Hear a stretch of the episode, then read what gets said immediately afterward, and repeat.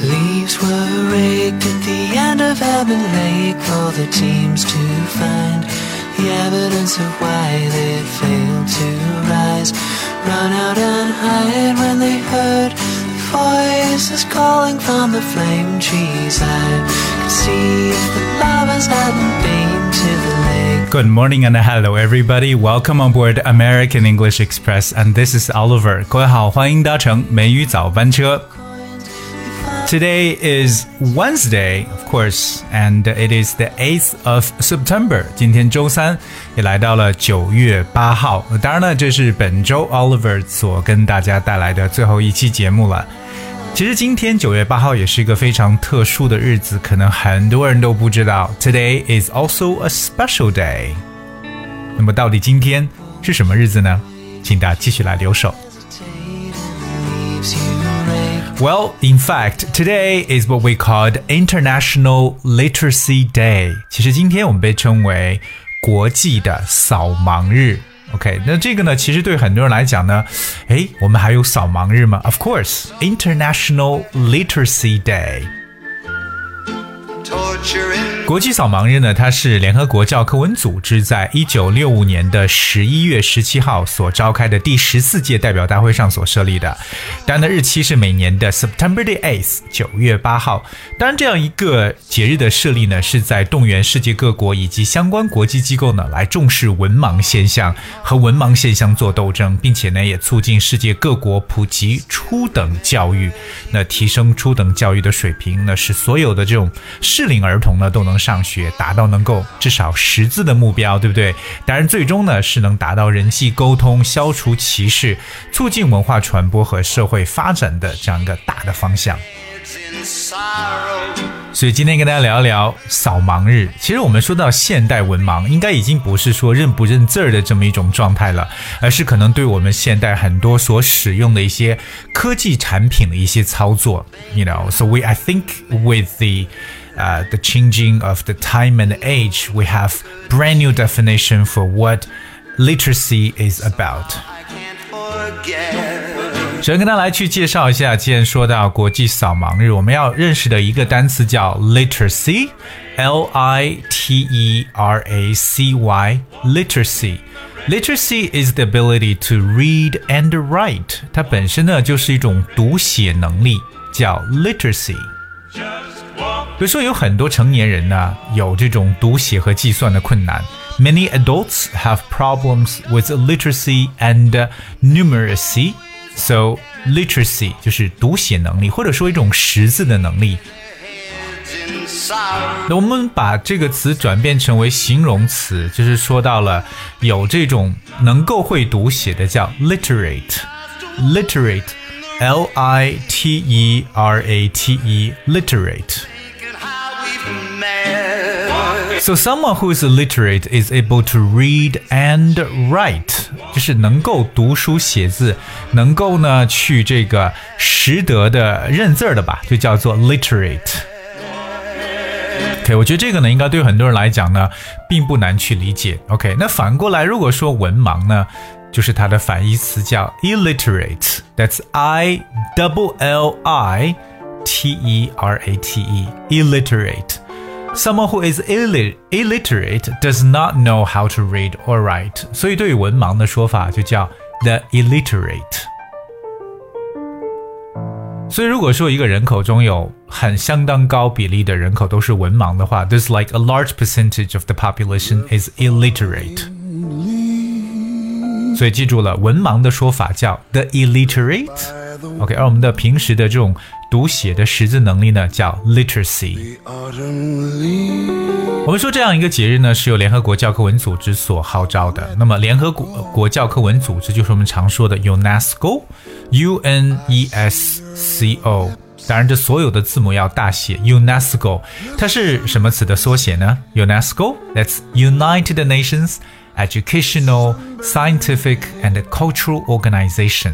OK，就是教育科学文化组织。This is the agency of United Nations that sponsors programs to promote education, communication, the arts, etc. OK，就专门来去促进一些教育啊、交流啊、艺术文化等等的这么一个组织，我们叫 UNESCO。 下来我们来聊一聊不同等级的教育。那我们说到教育的话，其实从出生，对不对？到我们上学之前，我们可能会进行叫 preschool education，我们称为学前教育。preschool education 就是在 school 前面加上 pre 的前缀。那么这种学龄前的儿童呢，也叫做 preschooler，可能在我们国内是六岁之前的，OK，或者说是在这个上幼儿园之前的小孩都被称为 preschooler。So children who are no longer babies but are not yet old enough to go to school are sometimes referred to as preschooler. 等我们上到小学的时候，我们就进入到了 elementary education，被称为初等教育或者小学教育。elementary，elementary，e l e m e n t a r y，elementary education。我们对小学的说法可以叫 elementary school，也可以叫 primary school 这两种的描述。那么我们进入到中学阶段的话呢，中学教育叫做 secondary education。secondary 就是第二，secondary，s e c o n d a r y，secondary education。 Secondary education refers to education for children between the ages of 11 and 18. 就是有六年构成的这个初中和高中连起来的叫 secondary education。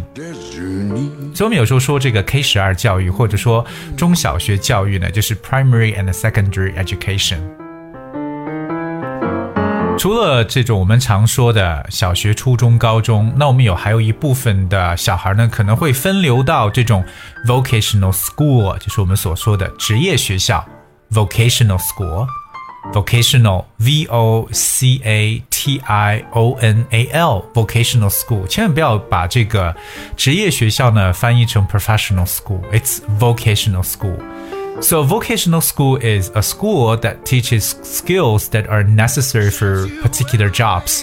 那当然，这种学校呢，真的是和工作挂钩的，尤其是跟一些工作中需要使用的这种技能相关的一些学校，vocational school，比如说像一个 cuisine school 烹饪学校这一类的，you know there are also a lot of special schools as well。 除了职业学校之外呢，还有一种叫做技校，对不对？就是技术学校，我们叫 technical school，technical T E C H N I C A L technical school。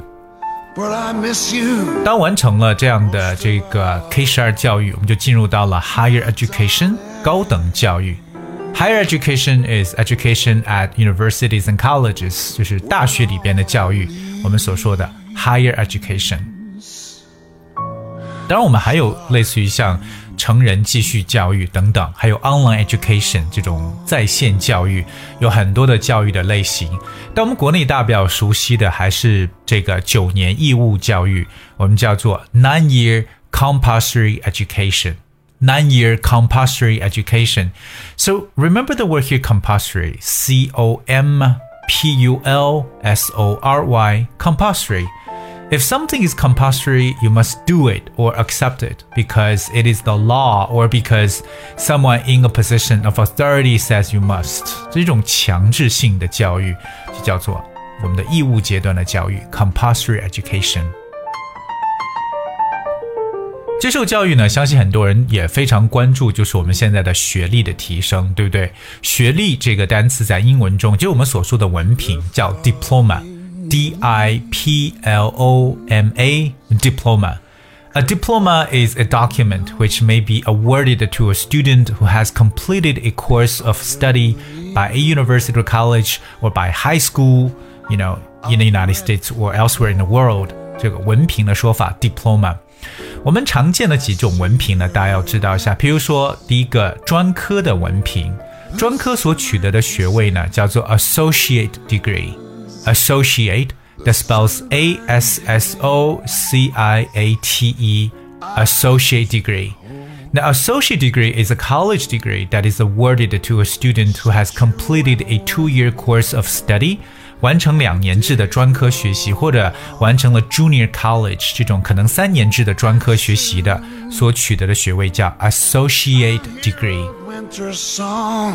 当然了，我们知道本科所取得的这个学位，四年制的大学呢，得到的是一个 Bachelor Degree。Bachelor, B A C H E L O R。A person who has a bachelor's degree 就是一个有学士学位的这么一个人。like a Bachelor of Arts 这种文学士，a Bachelor of Engineering 工程学士和 a Bachelor of Science 这种理学士，这学士学位。 然后我们现在是会觉得大学毕业也不怎么样，还要继续往上考研，考研究生获得一个 Master 硕士学位。那么硕士叫 master，M A S T E R，master degree，like a master of arts 这种文科硕士，或者 master of science 理科硕士。但对我们大多数来讲啊，好像这个天花板就是一个 PhD，right？PhD 就是 Doctor of Philosophy。Doctor Philosophy Philosophy 大道是哲学，因为我们可能认为说，所有的学科到了顶层设计的这个呃阶段呢，就已经进入到哲学学习的状况了。So a university degree, a very high degree that is given to someone who has done research in a particular subject，叫哲学博士学位，或叫就叫博士学位，Doctor of Philosophy。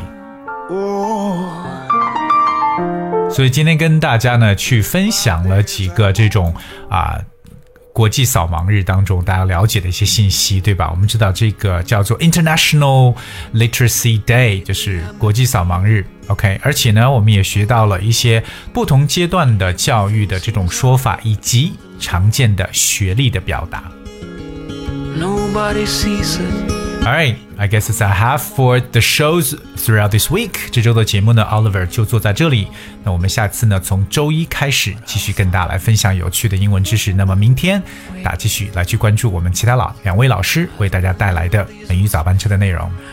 So thank you so much for tuning this week.